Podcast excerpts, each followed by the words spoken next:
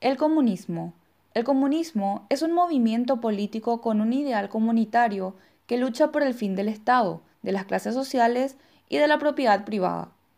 Sus ideales ya existían en la filosofía de Platón, que defendía la abolición de la propiedad privada, y en comunidades cristianas de la Edad Media que predicaban la vida en común.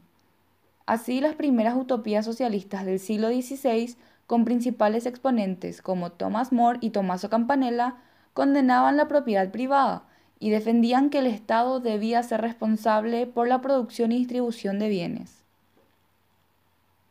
El movimiento babuvista del siglo XVIII, además de alegar que la propiedad privada generaba desigualdades y debería ser suprimida, contribuyó con características importantes del comunismo, la democracia directa y el liderazgo de revolución por una minoría culta.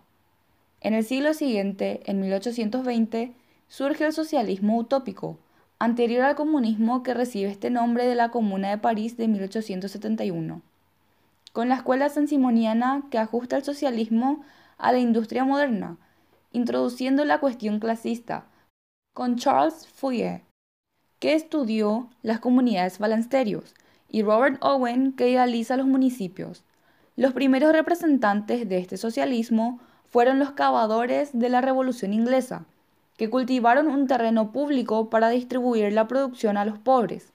Alegaban el derecho común a los medios de subsistencia y estaban en contra de la propiedad privada. Con la publicación del Manifiesto Comunista en 1848, el socialismo deja de ser una doctrina filosófica para volverse un movimiento político.